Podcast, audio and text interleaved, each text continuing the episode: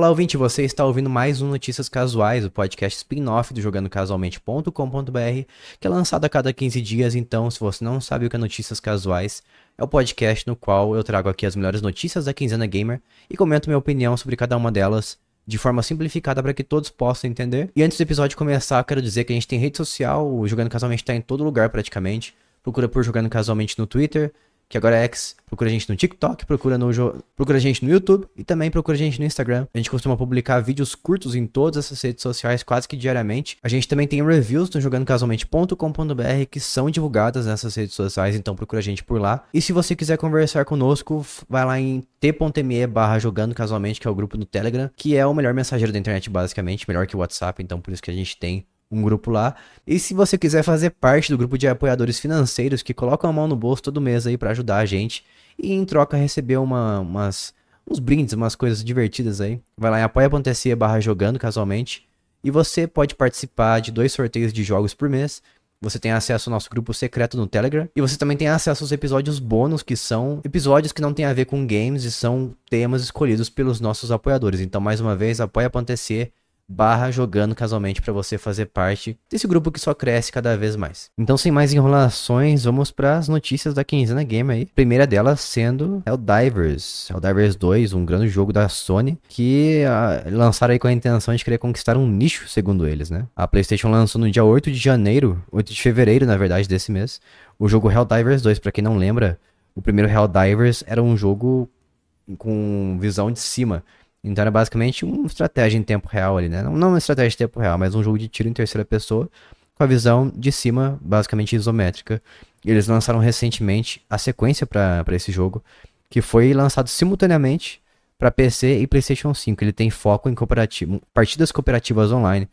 A gente lançou já a review desse jogo no nosso site recentemente, jogando casualmente.com.br. Vai lá para você conferir a versão de PlayStation 5 em breve. A gente vai ter a versão de, play, de PC sendo lançada também. E esse jogo é basicamente um jogo no qual você junta com amigos e vocês destroem hordas de inimigos que são insetos e alienígenas em um mundo aí. Então você tá em um mundo extraterrestre e precisa, precisa se juntar com seus amigos. E as missões se concentram basicamente em extração. Então você derrota os inimigos, coleta alguma coisa, foge até 40 minutos do planeta. E é basicamente isso. Então, é, o CEO da Sony, da PlayStation, na verdade, disse que eles querem apostar em jogos como Helldivers, que são coisas que funcionam como serviço, que com o tempo vai receber conteúdo gratuito, vai, vai receber coisas que tem a ver com o suporte ao jogo mesmo, para que ele se mantenha vivo cada vez mais, né? Então, jogos como serviço é algo no qual eles querem focar daqui para frente para arrecadar mais dinheiro, para gerar mais dinheiro para PlayStation. E ao contrário do que eles têm como foco principal e vem tendo por muito tempo, que são os jogos single player, como The Last of Us, é, God of War, coisas do tipo assim, que são jogos que você lança e aquilo lá basicamente é o jogo completo, não vai ficar sendo atualizado e recebendo DLC, coisas que. skins, por exemplo, coisas do tipo que são predominantes em jogos free to play que você não paga para jogar, ao contrário de Helldivers, que você paga 200 reais, como você pode ver aqui. Então, eles têm essa intenção de investir nesse, nessa área do mundo dos games e manter a comunidade ativa através de lançar lançamento de conteúdos gratuitos constantemente, né? Isso depende muito de quanto quantas pessoas vão continuar jogando ao longo do tempo, vão continuar jogando esse jogo ao longo do tempo. E para você que não chegou a ver como é que esse jogo é basicamente assim, é um jogo de tiro em terceira pessoa, quando você mira, ele consegue, ele mostra a sua arma como se você estivesse segurando ela, né? Como todo FPS da vida. E as pessoas estão falando bastante que ele parece com. Ele se inspira naquele filme Tropas Estelares, que é um filme antigo dos anos 90, se bem me lembro. E realmente parece mesmo. Todo mundo aí parece quase um Star Wars Battlefront, na verdade. E todo mundo tem que se unir para lutar contra essas criaturas aí e fugir do planeta. Mas é basicamente isso. Pelo que o, o Júlio, que tá jogando no nosso site, falou. O jogo tá muito divertido, mas ele acaba enjoando rápido, porque, né, ele é um jogo que depende muito de, de ficar se reinovando nas partidas para você se divertir. Então, se você é daquelas pessoas que gostam de jogar algo online e tem a necessidade de que se o jogo se reinvente a cada partida, a cada vez que você joga ele novamente, é, provavelmente não é um jogo para você e com certeza não é um jogo para mim. Mas é isso aí. Vamos para a próxima notícia aqui. E a próxima notícia chega a ser um tanto quanto cômica, porque o Yves Guillemot disse que o Skull and Bones, o novo jogo da Ubisoft, é um jogo. É, não é Triple A que fala, é Quadruple A, uma coisa assim. 4A. É um jogo de extremo grande orçamento. Ele defende o preço cheio do jogo do, desse jogo de pirata aí, né? Que é baseado no Assassin's Creed Black Flag, o Assassin's Creed 4, o quarto jogo da franquia. Ele tá vendendo, sendo vendido a 70 dólares, o que é acima da, da indústria, né? O que é acima, acima do padrão da indústria, na verdade, até uns anos atrás. Agora começaram a colocar 70 dólares como meio que o, o correto, o padrão, porque dizem que os jogos estão ficando muito caros de se desenvolver. Então quem acaba pagando por isso aí é o consumidor final. E também justificam que o preço de 60 dólares se parou, se ficou parado. Peraí. E também dizem que o preço de 60 dólares é um preço que ficou parado por muito tempo e acabou sendo não sustentável com o passar dos anos, né? Então por isso que estão colocando 70 agora para meio que abater essa dívida, esse débito que ficou ao longo dos anos. E o Yves Guillemot disse também que o, vocês verão que o Skull and Bones é um jogo completo, é um jogo muito grande e sentimos que as pessoas verão o quão vasto e completo ele é. É um game realmente completo, triplo, quádruplo A, que terá resultados no longo prazo. E eu fiquei sabendo também essa semana que ele quer transformar esse jogo basicamente em algo como serviço. Tem rumores até de que eles querem colocar um modelo meio que free to play nesse jogo, né, para pessoas poderem experimentar, começar a jogar esse jogo aí de forma gratuita e de alguma maneira pagar por, por itens dentro do jogo para que se tenha uma fórmula que sustente ele. Quando uma pessoa consegue jogar ele de forma gratuita e continua pagando de outra forma que não é pelo jogo em si. Então, por elementos dentro do jogo. E a gente tá jogando aqui esse jogo, a gente para fazer análise, né? A gente recebeu da Ubisoft e pelo que eu vi até agora, que o, o Cleanson, que tá jogando pra gente, abraço pra ele, aliás, me falou, é que o jogo tá legal no quesito combate. Mas o restante do jogo, assim, é, é um Assassin's Creed 4 melhorado. Eu não sei o quanto isso é bom, na minha opinião, porque é um jogo que se apoia única e exclusivamente num, numa fórmula que é baseada numa mecânica única de Assassin's Creed. Então Assassin's Creed sempre foi isso de exploração em mundo aberto, de fazer missões, de ter esses alvos para você perseguir durante o jogo, né? A história também. E esse jogo é basicamente um, sei lá, um One Piece da vida. Você é um capitão que quer ficar famoso pelos sete mares. Você tem que melhorar o seu navio, aumentar suas embarcações, tripulação, coletar matéria-prima para criar coisas novas. Então, é um jogo que se que tem um ciclo de jogabilidade muito repetitivo.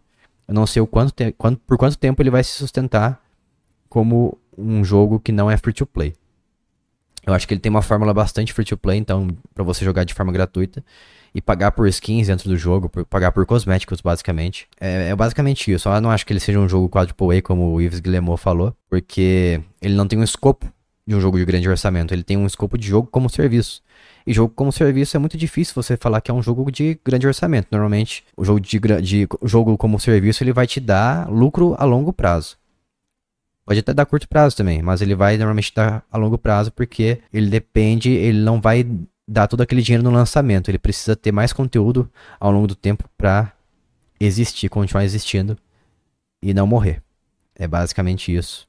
Então vamos ver se até o fim do ano esse jogo aí continua recebendo suporte com conteúdos extras sendo adicionados, ou se ele simplesmente vai ser abandonado pela Ubisoft. Eu, sinceramente, aposto um pouquinho, muito na verdade, né, na segunda opção ele vai acabar sendo abandonado, que é uma tristeza, mas cada vez mais é, mais é uma realidade, assim como Foam, Star, Foam Stars, por exemplo, da Square Enix, que já tá perdendo a base de jogadores aí. E a próxima notícia é o, a Take-Two falando sobre o vazamento de GTA 6, comentando o vazamento, né, que teve aí uns meses atrás. E disseram o seguinte, que eles ficaram extremamente gratos quando o trailer quebrou a internet e não poderíamos estar mais felizes ou empolgados, afirmou o CEO da, da Take-Two, Zelnick.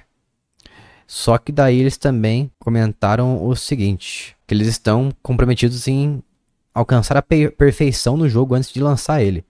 Abre aspas, quando sentimos que otimizamos criativamente será o momento certo para o lançamento, declarou ele. Só que por outro lado também a Take-Two anunciou já o programa de cortes de gastos, mas sem layoffs, né? Sem layoffs significa sem demissões de pessoas. E disseram o seguinte, que é um programa significativo de redução de custos para maximizar as margens de lucro. E o Zelnick, o CEO da Take-Two, afirmou, confirmou que eles estão implementando esse programa e enfatizou que não há planos imediatos de demissões. Então, o que, que isso significa? Que muito provavelmente isso é fala de executivo, né? Então, muito provavelmente, em breve vai ter essas demissões. Eu não duvido nada que muita gente trabalha, uh, assim, ferrenhamente nesses. É, ferrenhamente é uma palavra, né? É, nesses jogos e depois acaba sendo demitido ou sendo cortado porque já entregou o que precisava entregar, né? O projeto acabou, foi entregue, começou a dar lucro e para maximizar o lucro eles acabam demitindo as pessoas para conseguir elevar o máximo de, de dinheiro possível, né? Arrecadar o máximo de dinheiro possível. E eles já estão dizendo o seguinte, que maior item de despesa é de fato o marketing. Achamos que podemos otimizá-lo. Também temos despesas com terceiros, software, outros fornecedores, serviços de fornecimento. Encontramos sempre oportunidades nesse domínio. A coisa mais difícil faz de se fazer é despedir colegas e não temos plano atuais. Eu não entendi se ele falou que mais difícil no sentido sentimental o mais difícil, que é mais raro eles fazerem esse tipo de coisa, o que não é raro, na verdade. Então, muito provavelmente, ele vai começar a demissão pelo, pela equipe de marketing, como ele disse assim, disse aqui que o, a, o maior item de despesa é o marketing, não. Isso não apenas quer dizer divulgação do jogo, material, é, vídeo, como vídeos, é, fotografia, coisas do tipo assim, né? arte que uh, as pessoas fazem, né? Banners que são divulgados por aí, propagandas em shopping, por exemplo, atrás de ônibus, tudo isso é marketing. Então acho que não está apenas falando de peças do, do marketing nesse sentido, mas também equipe, pessoas mesmo, que vão ser demitidas ao longo do tempo. Porque assim, uma vez que você lança o jogo, como eu falei, o marketing já foi feito. Existe um, um pouco de marketing que pode ser feito ao longo do, da vida do game, né? Como por exemplo acontece muito na mídia especializada, você recebe o jogo para analisar, você dá a nota do jogo e escreve uma frase tipo assim, ah, esse jogo é incrível, é muito melhor do que eu esperava. Isso é uma, uma frase, né? Um, o pessoal chama em inglês de quote. Então eles pegam esses quotes aí e fazem um, um trailer só da mídia especializada, o que, que a mídia especializada está falando do seu jogo. Então, uma outra forma de fazer marketing que é um pouco mais orgânica que você não necessariamente está falando do seu próprio jogo, mas sim outras pessoas estão falando, e você coleta todo esse feedback aí da, da, da, mídia especializada e começa a criar material em cima disso. E isso pode ser feito ao longo da vida útil desse jogo de várias formas. Pode criar também material, material como é, conteúdo adicional, como DLC, e fazer propaganda em cima disso. Daí sim volta a ter essas peças de marketing, mas em menor escala do que o jogo em si, né? Porque o jogo, em comparação ao conteúdo adicional, é muito mais divulgado de forma geral. Mas é basicamente isso. Você faz o marketing, depois demite as pessoas, porque elas já entregaram o trabalho que elas tinham que entregar. É triste, mas é uma realidade que até eu mesmo já passei por isso, então eu sei muito bem o que eu tô falando. E até agora, o trailer de GTA 6 acumulou mais de 174 milhões de visualizações no canal oficial da, da Rockstar, né? Que é a publisher do jogo. Então aumentou muito mais a expectativa do jogo, que vai ser lançado em 2025, tá previsto para esse ano de 2025 que é o ano que vem, na verdade, para PlayStation 5 e Xbox Series X e S. Até agora sim o PC incluído nessa lista e muito menos o Switch que provavelmente não rodaria o GTA 6, né? É muito mais complicado. Mas tem outros jogos também que eles vendem que geram milhões de dólares, como NBA 2K, a franquia Borderlands, BioShock e Sid Meier's Civilization. Então eles têm muitos jogos embaixo da, da manga deles que dá para arrecadar assim milhões, não são totalmente, totalmente dependentes de GTA e Red, Red, Red Dead Redemption, por exemplo. Então eles têm muito mais de onde tirar o dinheiro. Mas é isso aí, próxima notícia. E essa aqui é bem curiosa, eu fiquei sabendo recentemente. É, é não sei se vocês ficaram sabendo, mas vai ter mais um GTA saindo aí. E o nome dele é Impunes. Ele é um GTA brasileiro. Mais um GTA brasileiro, né? Além teve aquele 171 lá que todo mundo tá esperando sair até hoje. Já faz uns 7 anos que ele tá em desenvolvimento e não saiu da versão beta ainda. E esse Impunes ele é curioso porque ele vai se passar em Balneário Camboriú, um, uma cidade na qual eu estive, estive recentemente com a minha esposa. Foi bem bacana conhecer lá. Então, é bem curioso saber que vai ser um jogo ambientado num lugar que eu estive recentemente. Teve também o Horizon Chase Turbo 2 que eu joguei, acho que no final do ano passado. E ele teve várias cidades do sul, porque ele, ele, ele é ambientado no mundo inteiro, né? E quando chega no Brasil, ele tem várias cidades do, do Brasil ambientadas com pistas ambientadas nelas. E uma delas foi Gramado, que eu também estive recentemente. Foi bem engraçado esse sentimento de jogar algo num lugar que eu estive, que eu já pisei. E é muito engraçado isso. Mas, enfim, Impunes vai ser um, um GTA brasileiro ambientado em Manoel Camboriú, em Santa Catarina, para quem não sabe, né? Lá no quase no sul do Brasil. E o jogo está sendo produzido pelo 2 Nibble. Eu acredito que seja Tio Nibble, mas é estúdio brasileiro, então 2 Nibble. Ele está em processo de arrecadação de fundos para o desenvolvimento dele. Ele tem uma campanha no Apoia-se. Ele está querendo arrecadar 40 mil reais em 60 dias. É um grande desafio, mas é bem possível. E também teve um investimento privado de 10 mil reais, que eles não falaram de onde saiu, talvez seja da própria equipe mesmo, totalizando um orçamento de 50 mil reais para a produção do jogo. E eles disseram o seguinte, abre aspas, nós da equipe 2 Nibble, 2 Nibble, estamos criando Impunes um jogo independente, roleplay e sandbox de mundo aberto ambientado no Brasil com inspirações em GTA. Aplicaram, né, na plataforma de arrecadação. Mesmo que possa ser chamado de GTA brasileiro, é mais do que um GTA. É uma simulação de um mundo real brasileiro, mas de maneira fictícia, onde você tem opções para fazer o que quiser, seja de forma ilegal ou ilegal, de maneira não realmente não linear. E tem um roadmap também que são é o planejamento das coisas que eles querem incluir no jogo, né? É tudo para você criar expectativa e saber daquilo que você tá colocando seu dinheiro. Então ele vai ter um mapa com uma região praiana da cidade de Camboriú, incompleta com alguns, peraí, de Canário incompleta, tá, com alguns pontos turísticos importantes. Incompleta é engraçado. Um, uma gameplay relativamente completa. Poxa, tá começando mal, hein? Tá deixando várias coisas aí sem, sem finalizar. É uma gameplay relativamente completa, criação de personagens, dir dirigibilidade de carro, caminhão, ônibus, moto, bicicleta, triciclo, patinete, barco, cavalo, etc. Escalar, escalada, natação, quer dizer, o verbo nadar, né? Nadar, etc. Não esporte natação. Vai ter também inteligência artificial de combate, polícia, trabalhos, etc. Então assumo que você possa trabalhar de forma sei lá, não só com os crimes, né, que eles mencionaram aqui, mas também de forma honesta, como, não sei, taxista, como tem nos GTAs. Você pode ser um paramédico também no GTA, pode dirigir ambulância e coletar, quer dizer, pegar pacientes que estão precisando aí de ajuda médica. Vai ter veículos também, em torno de 20 veículos com personalização inicial para carros e motos, em torno de 10 a 20 armas de fogo com personalização e acessórios, Criador de personagem, você pode ser homem ou mulher, personalizar o corpo, rosto, roupas e etc. É, ciclo de dia e noite, chuva, neblina, então vai ter. Como é que fala mesmo? É, ah, é clima, a palavra é clima. Então vai ter diferentes climas nesse jogo aí.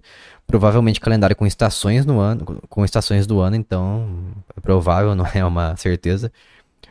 Algumas poucas atividades, missões e trabalhos para fazer. Suporte inicial a scripts externos para expandir o jogo adicionando trabalho missões e outros tipos de mod. Cavalo, cavalgável, variações de pássaros voando e pousando além de insetos, então uma atenção aos detalhes aí que eu não tô entendendo porque tem atenção em algumas coisas e outras não. Mas enfim, não vai ter dublagem, só legendas. Eles estão apostando na evolução das vozes por inteligência artificial polêmico. Como explicado no nosso vídeo de apresentação, sem muita parte da roleplay do jogo. Então, roleplay é basicamente um RPG, né? Então, não tem, não tem muito foco nesse negócio de missões, pelo jeito, ou construção de, de, da sua história. Se foi isso que eu entendi. E eles disseram que se o financiamento for muito bem, potencialmente veremos o alpha público no início de 2025.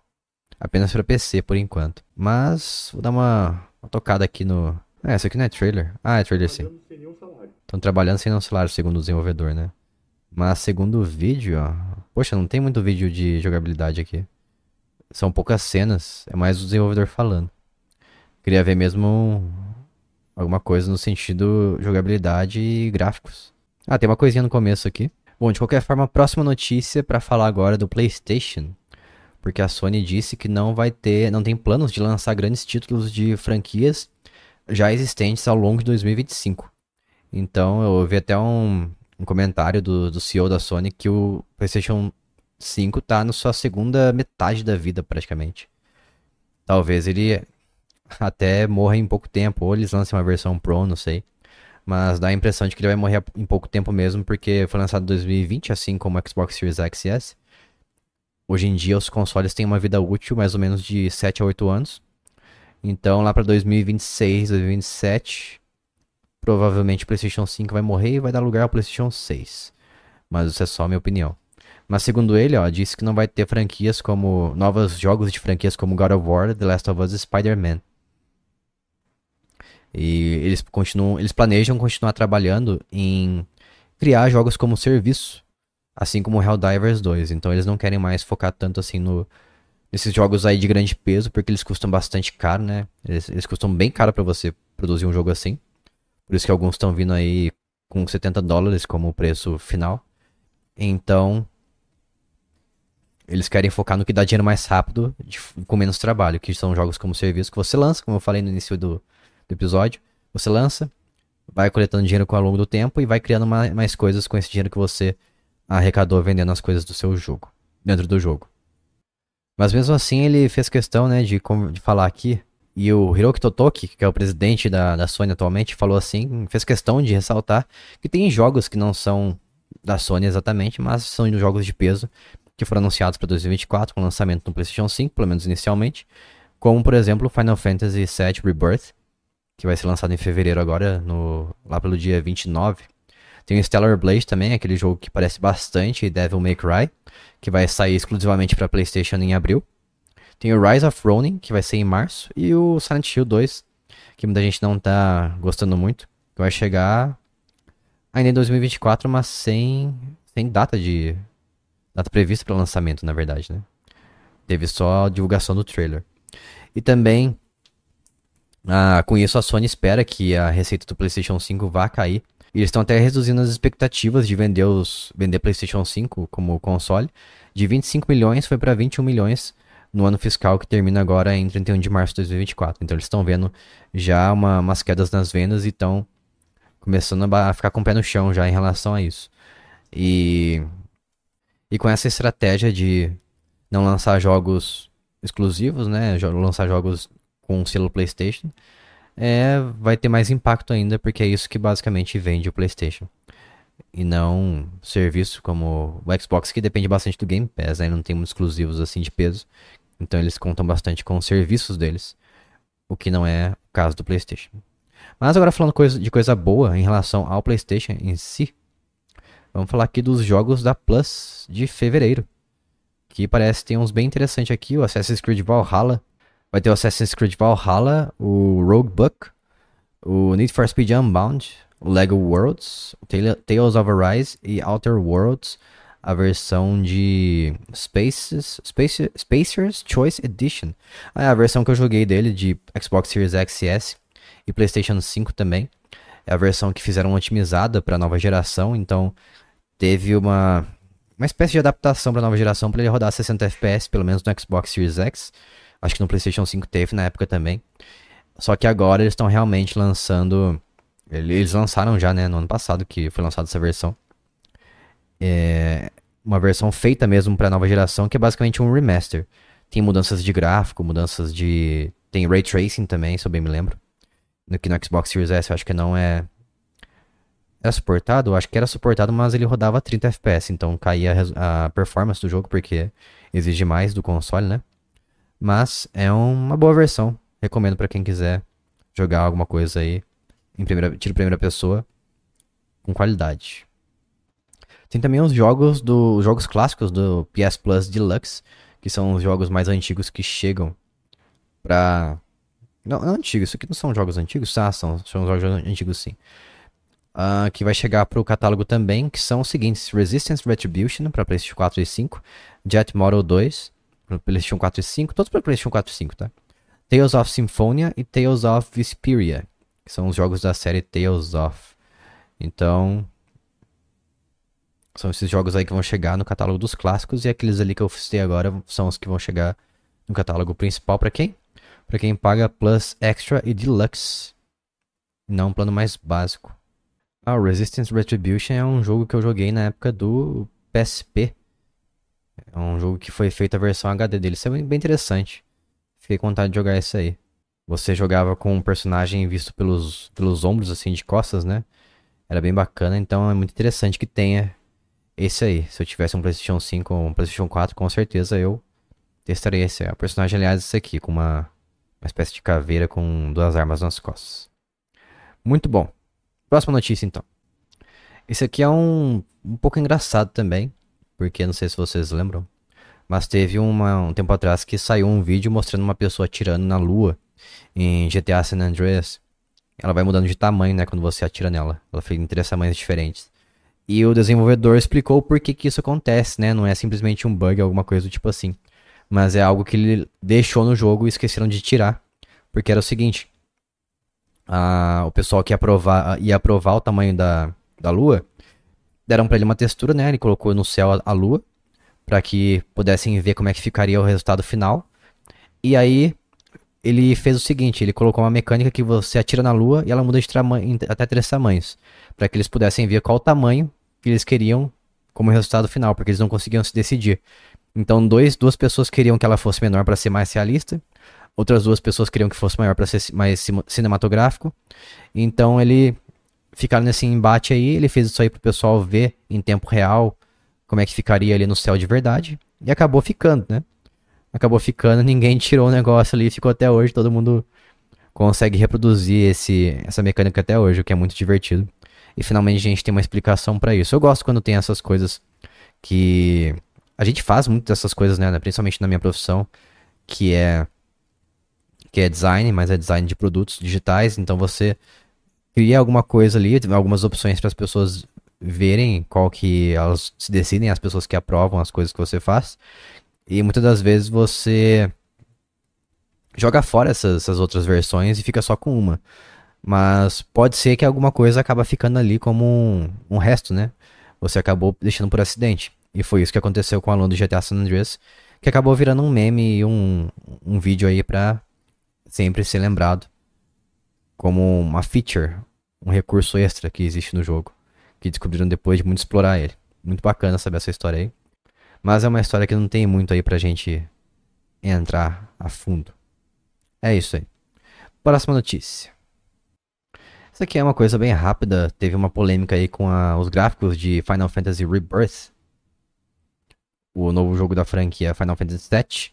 Que ganhou o remake, né? Ele ganhou um remake uns anos atrás. E agora teve essa sequência, que são a sequência de três jogos no total. Esse aqui é o segundo jogo. E as pessoas jogaram a versão demo e viram texturas de baixa resolução. E isso acontece principalmente no modo performance do jogo, que é o modo no qual você joga com o máximo de FPS, né? E tem o modo gráfico também, que é o modo mais bonitinho.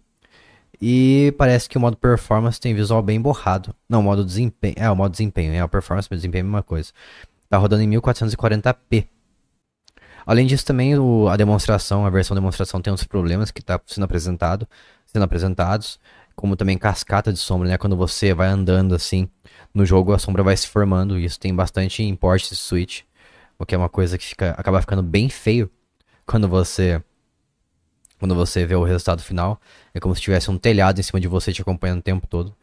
E também tem essa sombra está se formando em ambientes com iluminação indireta, o que é pior ainda, né? De forma geral, não há aspectos dos visuais que indiquem um aproveitamento grande do hardware da nova geração, exceto pela taxa de quadros mais alta no modo desempenho. É o que eu pensei com, ao longo do tempo, quando os jogos foram saindo para a geração atual na qual a gente se encontra, né? Eu vejo que muitos dos jogos ainda estão com aspectos bem parecidos com a geração passada do Xbox One e PlayStation 4. Então, às vezes acaba sendo um pouco sem sentido a gente ter, ter visto o lançamento desses novos hardwares. Né? é, exceto resolução e, e, FPS. É como se o hardware do, da geração passada não tivesse. Os jogos não tivessem sido otimizados o suficiente para tirar vantagem desses hardwares da gera, geração passada. Então parece que agora a gente está realmente numa geração que o hardware foi feito para os jogos que estavam sendo lançados na geração passada. Não sei se isso fez muito sentido para você, mas é basicamente isso que parece para mim. Que os jogos da geração passada estão sendo feitos agora pro hardware de agora. Então, parece que a gente tá meio que atrasado nesse sentido, entende? E então a Square Enix prometeu que não só apenas a versão demo do Final Fantasy VII Rebirth vai ter melhorias de gráfico e de textura também, mas o jogo final, consequentemente, que vai ser lançado no dia, ah, dia 21 vai ser lançado. Ah, não, dia 29 de fevereiro, desculpa. E eles prometeram que vai ter essa correção gráfica aí também na versão final.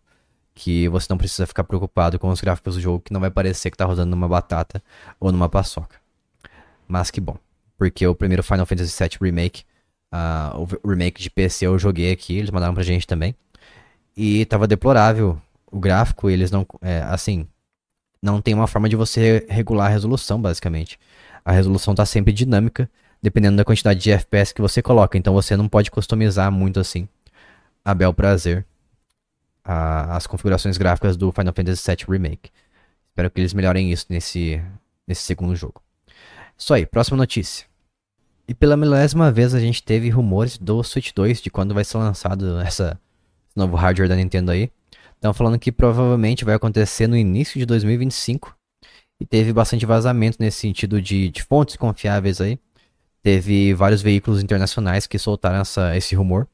Teve o VGC, que é o, o Video Game Charts, se não me engano. E o Eurogamer, que é a, conhecida por nós como Eurogamer, né? E teve também um jornalista brasileiro que disse que conversou com cinco fontes independentes e diferentes, vindo de três continentes. Se não me engano, foi o PH Brasil, não sei quem é esse, mas eu ouvi falar bastante nos últimos podcasts na semana aí. Ele indicou, indicando essas fontes, indicaram o lançamento do Switch 2 no primeiro trimestre de 2025. Teve também o Nate The Hate, que é, faz parte do podcast Spawn, Spawn Wave, do Spawncast do Spawn Wave, no YouTube. E também teve bastante. Ele também é um especialista em vazamentos, né? Ele é bastante conhecido no meio dos videogames aí, vazamentos e tudo mais. Ele também fez uma postagem reafirmando o assunto. Ele disse que as especulações sobre o lançamento do Switch 2 em 2025 vai começar a rolar no início da semana. Mas que semana que foi essa? Semana de 17 de fevereiro. Então a gente tá um pouquinho à frente já. É, o rumor do Switch 2 tá sempre acontecendo, na verdade, né? Desde que o Switch, o Switch que a gente tem hoje no mercado foi lançado, a gente continua ouvindo esses rumores sem parar. Mas eu sei porque o pessoal faz esse tipo de coisa, esse tipo de conteúdo em cima de, de rumor, coisa que não não foi confirmada ainda nem oficialmente pela, pela Nintendo, porque dá bastante visualização, né? As pessoas fazem o que dá visualização, muitas das vezes, porque é o que está sendo falado no, nas massas, o que a massa quer ouvir também. Então as pessoas começam a criar conteúdo sem parar em cima disso até para conseguir arrecadar essas visualizações de forma mais fácil, né? Muitas vezes não você acaba, você acaba criando seu canal de forma que ele se apoia completamente em rumor. O seu canal, o seu podcast, o seu. Sei lá, o seu conteúdo de forma geral. E acaba ficando um pouco maçante, porque tudo que você fala é, não é confirmado oficialmente. Então, como é que as pessoas vão ter confiança, né? E você depende muito do que outras pessoas estão falando aí para você criar o seu conteúdo. Então, se apoiar nisso é um pouco perigoso. E, na minha opinião, é um pouco maçante também. E continuando, as fontes do PH Brasil, é esse o nome dele mesmo, não negam a possibilidade do do console ser ainda. Oxi. Pera aí, fala de novo. E as fontes do PH Brasil e Nate The também comentou aqui um provável teaser que vai ser lançado em meados de março desse ano, assim como aconteceu com o Nintendo Switch, né? Ele foi anunciado, revelado no mês de março de 2017 ou 2016. Ou. Não, ele foi lançado no mês de março de 2017, se eu bem me lembro. E talvez aconteça a mesma coisa agora. Bom, de forma geral, a Nintendo não confiou. Bom, de forma geral, a Nintendo não confirmou nada, então a gente não pode ter certeza e comprar isso como se fosse uma, uma verdade, né? Vamos esperar pra ver aí. Porque até o Switch 2 ser lançado de verdade, as pessoas vão ficar falando, ah, Switch 2, Switch 2. E, e, um dia vão falar, o negócio vai ser lançado de fato e vão falar assim, ah, tá vendo, acertei. Porque uh, ficaram batendo tanto nessa tecla que um dia realmente vai acontecer mesmo, né? Não tem, não tem como não acontecer. Mas enfim. Próxima notícia aqui do Xbox Game Pass. Esses são os jogos que vão chegar aí no serviço. Alguns já chegaram, na verdade. Ó, vai ter o Return to Grace. Todos esses vão ter para cloud, PC e console, tá? Menos o Madden, Madden, Madden NFL 24, que é o jogo de futebol americano. Mas vai ter o Return to Grace, Tales of Arise, Bluey, The Video Game, aquele jogo do cachorrinho, que é um desenho, na verdade, infantil. Tem o Man Eater, o Indivisible, Space Engineers, e tem o Warhammer 40.000 Bolt Gun, que isso aí parece ser bem interessante porque ele é um ele é um tiro em primeira pessoa, só que com um aspecto bastante retrô. Ele parece os jogos antigos da série Doom e Duke Nukem, esses jogos assim, sabe? Vou colocar um pouquinho aqui do trailer para você ver. Se você estiver ouvindo nesse momento, recomendo você dar uma olhada no trailer porque é bem bacana o, o jogo. E esse Warhammer Bolt Gun, ele tem esses aspectos aí, como eu falei, né? Ele parece um jogo 2D em, no quesito personagens, inimigos e tudo mais, só que o ambiente é 3D, a câmera também. Então é um jogo que se passa numa ambientação 3D com personagens 2D e que acaba criando uma combinação bastante interessante que me chamou muita atenção quando eu vi ele pela primeira vez. Então, testa aí quando chegar, ele vai chegar no que dia? No dia 29 de fevereiro para cloud, console e PC. Então testa ele aí se você tiver o Game Pass, porque ele parece ser bem interessante. Vou testar com certeza. E também tem uns jogos que vão deixar o Game Pass no final de fevereiro que são Madden NFL 22, que vai chegar ao 24, então não tem porquê ficar triste com esse aí saindo. E o Soul Hackers 2 também, que vai sair no dia 29 de fevereiro. Ambos vão sair do catálogo. Soul Hackers falam que é muito bom. A gente tem uma review no site nosso, jogandocasualmente.com.br. Vai lá dar uma lida, ver se vale a pena, na sua opinião, jogar esse jogo. Muito bom, próxima notícia aí. Ainda, na verdade, falando sobre o Game Pass, né? É, recentemente foi divulgado que Olha que tá chegando pro Game Pass. Já é uma das concretizações aí da compra da Activision Blizzard, que é o Diablo 4. Vai chegar no dia 28 de março pro serviço. Para cloud, PC e console também. Então a gente vai poder jogar sem pagar nada a mais por isso. Então quem não comprou o Diablo 4 vai estar vai tá feliz agora, porque vai poder jogar sem sem ter que ter o jogo, né? De fato. E com isso a gente espera basicamente né, que mais jogos da franquia, da, da empresa Activision Blizzard cheguem ao catálogo do Game Pass, como Call of Duty ou Diablo 3 também, que é mais antigo, mas também é muito bom. Diria que é até melhor que o Diablo 4 em muitos aspectos.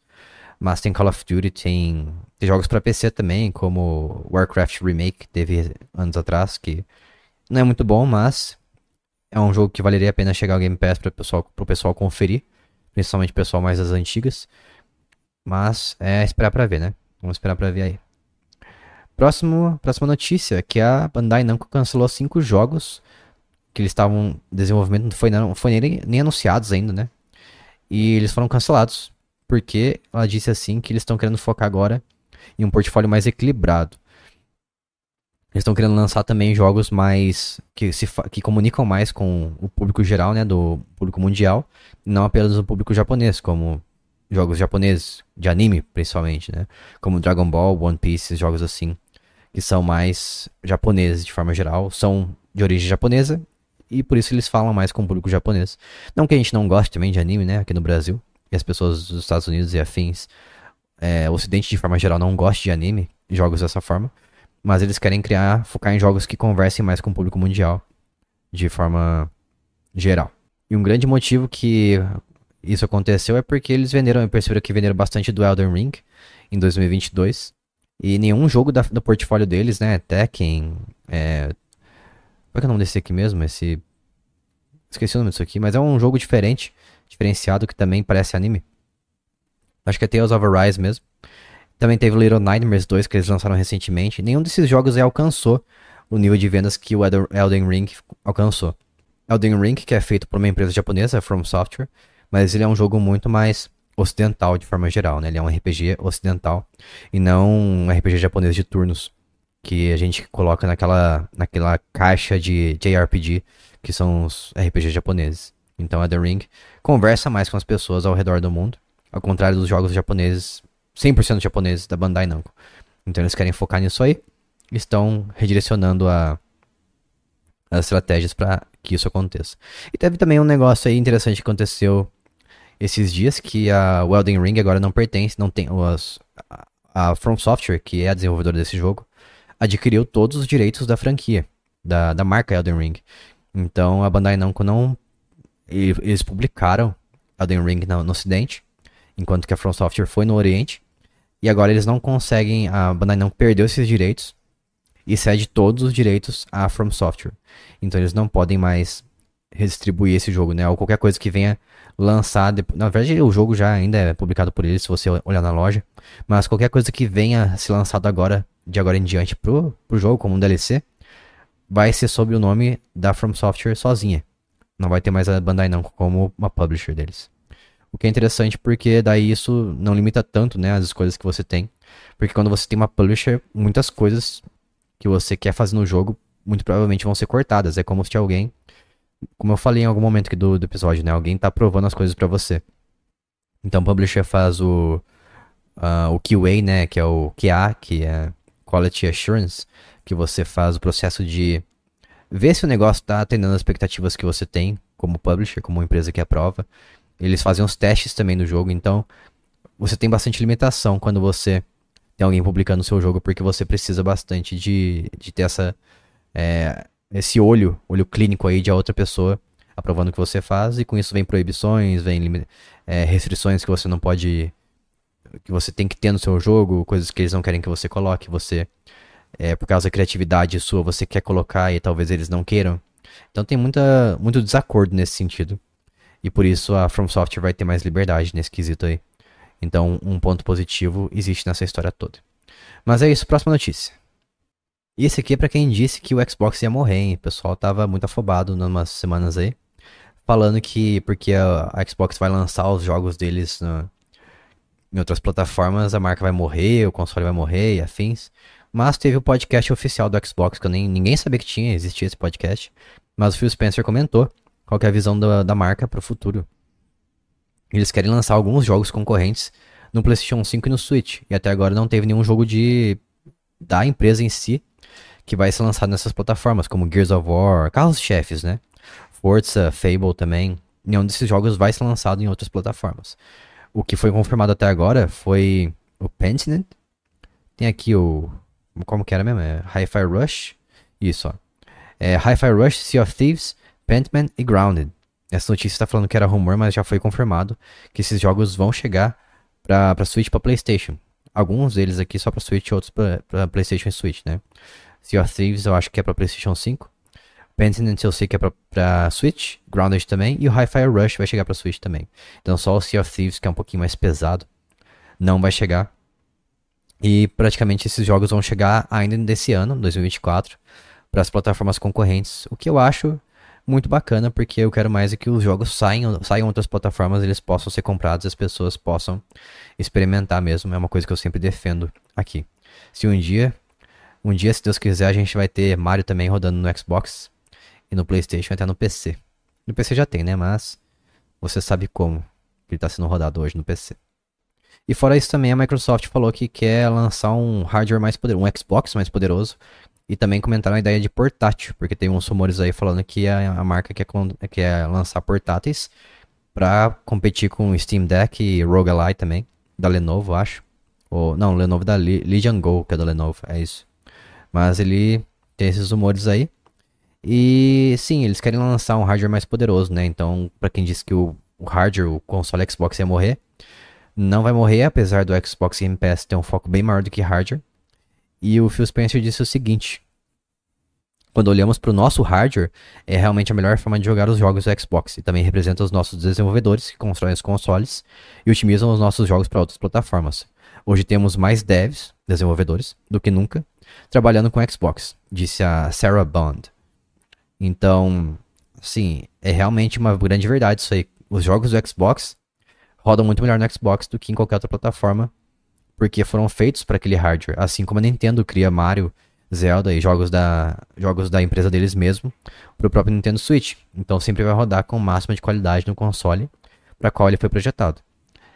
Portanto, se você, por exemplo, hoje em dia jogar, depender exclusivamente do Xbox Cloud Gaming, você vai ver que a fila tá gigante para você jogar os jogos. E a qualidade, muitas das vezes, visualmente falando, não é das melhores, porque tá, tem bastante pixel, né? Então demora para chegar no seu aparelho já que está rodando pela internet, e a qualidade visual não vai ficar das melhores e você vai perceber isso nitidamente na sua frente. Portanto, eu, eu tenho Xbox Series S eu não me arrependo em nenhum momento de ter comprado um para jogar os jogos que eu quero de Xbox e também jogos de, de terceiros, né? Jogos que são multiplataforma. Rodam muito bem no Xbox Series S também. Não tenho nada a reclamar. Uh, o Phil Spencer também comentou que ele quer lançar um controle com bateria e aprimoramentos também, e já está em desenvolvimento. O que é bom porque muita gente reclama que o controle do Xbox só tem pilha, né? Só funciona a pilha. Apesar de que você pode comprar a bateria recarregável oficial da marca, mas tem que comprar a parte. Isso aí seria uma bateria que vem no, no controle mesmo. E sobre o console portátil, ele falou assim que ele tá muito orgulhoso do trabalho que a equipe de hardware está fazendo, né? Ele não afirmou que está sendo desenvolvido com um console portátil, mas ele deixou a gente curioso e disse assim que não apenas para este ano, ele está orgulhoso com, esse, com a equipe de hardware, mas também para o futuro. Eles estão realmente pensando em criar um hardware que venda para os jogadores devido aos aspectos únicos do hardware. Então o que, que ele dá a entender com isso? Né? Ele quer vender uma coisa, um, um produto no sentido hardware da coisa, cujo aspecto do hardware em si seja o principal atrativo, como o Nintendo Switch é. O Nintendo Switch, por exemplo, ele é um console híbrido, então o hardware dele chama bastante atenção, né? O principal atrativo dele é ter esse aspecto meio que portátil, híbrido, você pode jogar onde você estiver, você pode colocar na TV. Então, ele quis dizer isso aí, basicamente, ou pelo menos ele foi o que a gente entendeu. Eu foi o que eu entendi também. E tem basicamente 10 lançamentos em breve que vão aparecer provavelmente durante a Summer Game Fest 2024 para Xbox, né? Que eles vão mostrar aí. Além do, do Hellblade 2, expansão de Diablo, Avald e o jogo do Indiana Jones, eles querem trazer mais coisas aí para divulgar para a marca Xbox. O que eu acho que tá precisando mesmo, porque cada vez mais eu vejo as pessoas desanimadas de terem comprado um console Xbox, porque não tem muito jogo exclusivo para o console. A maioria dos jogos são multiplataformas. Eu não acho ruim. Eu acho que tudo jogo é jogo. E não, não, não é só de exclusivos que você vive, né? Se você for viver só de exclusivos, você vai jogar pouca coisa. E pra mim isso aí não não quer dizer muito. É isso, próxima notícia.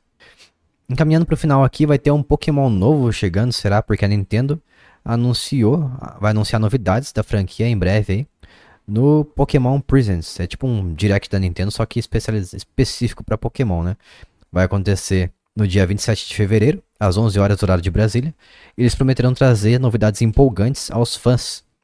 E vale lembrar também que esse dia vai ser o Pokémon Day. Então a, a notícia foi compartilhada no perfil oficial do Twitter, no, Pokémon, no perfil do Twitter do Pokémon, né? E disseram que vai ser o seguinte. Ah, é só a divulgação do, do Pokémon Presents mesmo. Vai ser nada demais, não. Nunca falaram nada demais, na verdade. E eles publicaram também um vídeo que até compartilhei essa semana no, no canal, nas redes sociais do Jogando Casualmente, que é o Mewtwo. Eles colocaram um vídeo do Mewtwo, do Pokémon antigo de Game Boy, né? O Mewtwo aparecendo assim pro, pro Red, que é o protagonista desses jogos. Então, isso talvez dê a entender que, sei lá, esse, os Pokémon antigos vão chegar pro Nintendo Switch Online. E a gente vai, vai ter acesso a esses jogos aí e vai poder finalmente jogar eles no console da Nintendo de forma oficial. Então, tudo pode ser, tudo pode acontecer, inclusive nada, mas a legenda desse vídeo é prepare-se treinadores. Eu espero que seja alguma coisa a ver com esses Pokémon antigos no mínimo. Ou algum no, um jogo novo de Pokémon, né? Porque o Violet Scarlet já foi lançado faz uns dois anos já, esse, essa altura. Então tá na hora já de ter alguma coisa, alguma novidade em relação à franquia. E espero que seja uma coisa mais polida, ao contrário de Scarlet e Violet, que foi lançado em 2022. Muito bom. Próxima última notícia pra gente fechar aqui com chave de ouro, que são os jogos da Nintendo Direct que foi lançado, que foram anunciados no dia 21 de fevereiro. Como um deles, como eu falei, é o Grounded, né, que já tava já tinha aparecido aí na, nas notícias, nos rumores e tudo mais sobre o Xbox lançando esse jogo pra, pra Switch. Finalmente vai chegar no dia 16 de abril com bastante downgrade gráfico, mas o que importa é a diversão, né? Muita, acho que isso é mais importante do que o gráfico, a não ser que rode muito mal, né? Mas parece que ele vai rodar de forma digna e decente. E o foco dele é um jogo de sobrevivência, basicamente, que você controla pessoas pequenininhas no, no mundo gigantesco, com insetos gigantescos, e você joga de forma cooperativa com até três pessoas, se bem me lembro. E vai é um jogo bem interessante, uma edição bem interessante pro Switch. Fiquei com vontade de jogar ele com certeza. O próximo jogo é o Ender Magnolia Bloom in the Mist, que é uma continuação do Ender Lilies, que é um Metroidvania que eu joguei em 2022. É um dos melhores Metroidvanias que eu joguei, apesar dele se estender bastante e às vezes ele ficar com um mapa muito gigante. Mas é um jogo, era um jogo bem legal. Então, vai chegar ao Switch esse ano, sem uma data de lançamento ainda, pelo que eu tô vendo aqui. Mas ele é uma continuação direta desse Ender Lilies. Vale a pena bastante jogar o primeiro jogo se você não tiver jogado ainda. E o segundo parece que vai ser uma pegada bem parecida, com gráficos melhores. E a personagem principal, se for a mesma, assumo que seja a mesma, ela parece mais velha, porque a primeira é uma criança. É um jogo bem divertido, se você gosta de Castlevania, esse aqui é um prato cheio. E eu vou te avisando que é bem difícil, na minha opinião, pelo menos. Eu não sou tão bom assim em videogame, né? Por isso que eu sou um jogador casual. O próximo é o Ranger, a Role Puzzling Adventure. É um jogo de quebra-cabeça que permite você mexer basicamente a tela, o tabuleiro para você resolver os puzzles. Então você não mexe o personagem de forma direta, mas sim a, a tela. Bem interessante.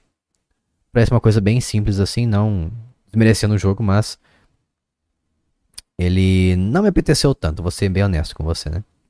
Tem o Unicorn Overlord também, é um jogo que já tinha sido anunciado para o Switch, mas agora ganhou data de lançamento finalmente para o dia 8 de março.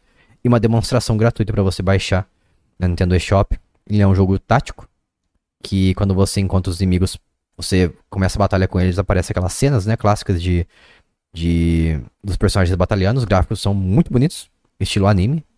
E o jogo parece estar muito interessante e tá pertinho de lançar. Espero poder conferir esse jogo aí para trazer uma minha primeira minha impressão sobre esse jogo aí no jogando casualmente. O próximo jogo aqui foi uma grande surpresa para mim, garanto que para muita gente também. É um remake do primeiro Monster Hunter Stories, que foi lançado no Nintendo 3DS e vai chegar para Nintendo Switch, vai chegar para Xbox, PlayStation e PC também. Então, é um jogo que tem tinha para Nintendo 3DS foi lançado para mobile também, dispositivos mobile como Android e iOS, né? E agora vai chegar nessa versão remake, ele é basicamente um Pokémon de Monster Hunter. Então você consegue esses monstrinhos do mundo do Monster Hunter, você tem um personagem humano que você controla, que é o treinador. Então, ele funciona basicamente no sistema de papel, tesoura e pedra, só que muito mais. É, muito mais direto do que o, o, Pokémon, na minha visão. Lembro que eu joguei ele, eu fiquei até assim, espantado com como ele é direto nesse sentido. Porque ele, ele fala qual, qual ataque que é fraco contra o quê. Ou qual ataque que vai ser super efetivo naquele, naquele monstro inimigo, né? O próximo é o remake de Epic Mickey. Aquele primeiro Epic Mickey, que é aquele de pintar, né? Que o Mickey tem um pincel e sai pintando tudo por aí, cria plataformas, essas coisas assim. Então, um jogo que começou no, no Nintendo Wii, faz muitos anos, muitos anos já. Então é que bom que vai ter um remake dele. E vai trazer o Mickey em gráficos melhores, um jogo mais bonito um, com mecânicas atualizadas provavelmente, porque é um remake. Está previsto para sair esse ano, mas não tem uma data específica de lançamento. Então resta a gente apenas esperar. Eu tenho o segundo no Xbox 360, que roda através de retrocompatibilidade no Xbox Series S, então eu vou revisitar ele para me preparando aí pro Epic Mickey Remake. Próximo jogo da lista é o Shin Megami Tensei 5 Vengeance. Vai chegar no dia 21 de, de junho pro Switch. É um jogo que muita gente diz que deu origem ao, à franquia Persona, né? Que ele é o. É, ele é o pai da, da franquia Persona, então Shin Megami Tensei 5 Vengeance, para o dia 21 de junho. Eles dizem também que ele é bastante parecido com Pokémon, não sei em que sentido, porque eu nunca tive a chance de jogar. Se você jogou, fala aí mim o que, que você acha dele. Se ele é um jogo que vale a pena para quem gosta de Pokémon. Eu gosto bastante. Esse aqui me deixou bastante animado, Star Wars Battlefront Classic Collection. Dois jogos muito bons, que eu joguei na época do PSP e do PlayStation 2. Eu tenho no Xbox também. Foi dado numa Xbox Live Gold. E o grande chamariz desse jogo, desses dois jogos, na verdade, são é o modo online, né? Então ele é um jogo bem legal para você jogar online. Você pode jogar com os Jedi, Stormtroopers e afins. Então, se você é o tipo de pessoa que gosta de jogar coisas contra pessoas na internet, isso é um prato cheio. Vai chegar no dia 14 de março através da Aspire, Aspire Media, que faz bastante portes de jogo, jogos antigos da série Star Wars. E espero que não chegue a um preço muito caro, porque afinal, né, são basicamente remasters, não acho que nem remakes são. Tem o South Park Snow Day, vai chegar no dia 26 de março pra Switch.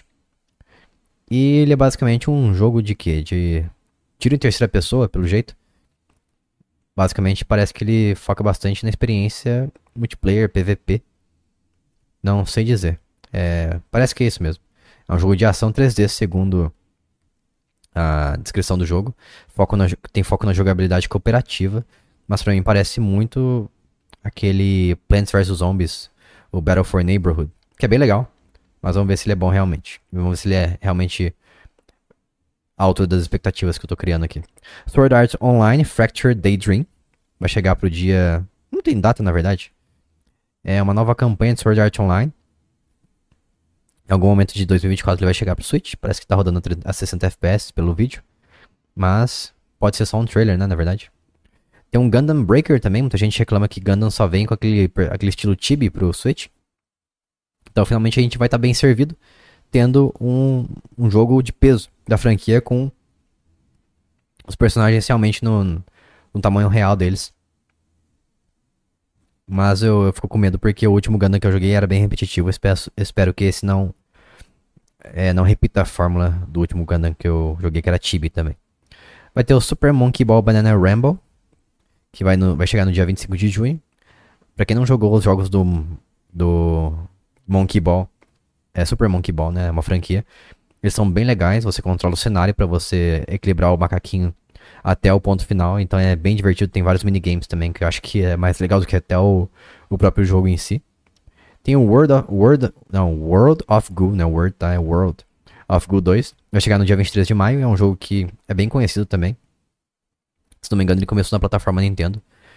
E essa aqui é a sequência dele. Bem interessante. Você tem que mover a gosminha através dos cenários. Final Fantasy Life I, The Girl Who Steals, it, Who Steals Time. É um jogo cooperativo. Não, esse aqui é Fantasy Life, desculpa. Eu falei Final Fantasy, né? Fantasy Life I. Ele parece um jogo de fazendinha em que você pode jogar em modo cooperativo com até 4 pessoas. Vai chegar no dia 10 de outubro e parece ser bem divertido ainda mais porque tem esse modo cooperativo. Another Crab's Treasure é um, basicamente um Dark Souls de caranguejo. Você joga com um personagem muito bonitinho, muito carismático. E vai chegar no dia 25 de abril para Switch e outras plataformas também, então é multiplataforma. Espero que chegue no Game Pass. E, como eu falei, é um Souls-like de um caranguejo bem carismático e bem caricato. Penny's Big Breakaway. Ele é um jogo de plataforma que já tá. Já foi lançado. Ele é, foi desenvolvido pelo time de Sonic Mania, do Chris Whitehead. Então, você já pode esperar que é uma coisa de qualidade. E pelo que eu vi, eu vi umas análises aí. Como ele já lançou, já foi lançado e já fizeram análise dele, estão soltando em todo lugar na internet. Ele tá bem legal. E estão dando notas bem altas para ele também. Então ele é um jogo de plataforma que me lembra bastante Crash misturado com Sonic, e a mistura parece ser muito boa. Tem também o Pepper Grinder, que é um jogo de plataforma 2D pixel art, que vai ser lançado no dia 20 de março, e tem uma demo, demonstração gratuita na Nintendo Shop. Não tem muito o que falar dele, parece parece um jogo de como é que eu posso falar? Sabe aquela arma do Worms que você usa para furar o chão assim? Só que parece que o jogo é basicamente feito disso, só que de, de maneira muito mais ágil. Tem o Pocket Card Jockey Ride On, que não, não sei exatamente do que, que é, um jogo que estava disponível no Apple Arcade, chegou pro Switch agora. E os Nufkin Melody of Mooney, Mooney Valley. Parece que é um jogo de fazendinha, na minha visão aqui, não dá pra entender muito bem pelo trailer dele. Mas os gráficos são bem bonitos, são, parece que eles são feitos pintados à mão. Não dá pra entender do que, que é esse jogo. Uh, dia 7 de março, então tá perto também. Tem o Tales of Kenzera. Uh, parece um. Quase um Mega Man 3D. Misturado com Metroidvania. É um com Prince of Persia. Não sei, ele é uma mistura bem maluca. Ele tem gráficos lindos demais. Muito bonitos. Fiquei impressionado. Espero que no Switch roda assim. Ele vai estar disponível no dia 23 de abril. Já está em pré-venda. E tem também o Demon Slayer Kimetsu no Yaba. Kimetsu no Yaba. Sweep the Board. Um jogo musical de Demon Slayer. Engraçado. Kingdom Come Deliverance, que é um jogo portado para Switch de que se passa na Idade Média em primeira pessoa, se eu bem me lembro. É, acho que sim. E é um port, espero que ele venha bonito e que rode bem. Que rode bem, acima de vir bonito. Vai chegar no dia 15 de março. E finalmente. Ah, não, tem um contra Operation Galuga, onde a gente tá torcendo o nariz por causa dos gráficos da jogabilidade, mas eu achei que tá muito parecido com a série Contra de forma geral, não tenho o que reclamar, né? É, só mudou os gráficos e o estilo artístico. E o Pentinent também. Que vai ser lançado quando não tem data ainda. Não sei. No, quando é que vai ser lançado esse negócio, meu? Ah, novembro de 2015? Não, isso aqui é porque é Xbox Game Pass. Ah, vai ser lançado em algum momento. Ele parece aquelas pinturas da Idade Média, sabe? Que você vê na parede assim, ou nos livros de Idade Média. Nunca joguei ele. Vou conferir no Xbox Game Pass pra ver qual é que é. Parece ser divertido. Pessoas falam bem dele. Teve o Endless Ocean Luminous, que vai chegar no dia 2 de maio. Aparentemente é um jogo que você joga online com as pessoas embaixo d'água.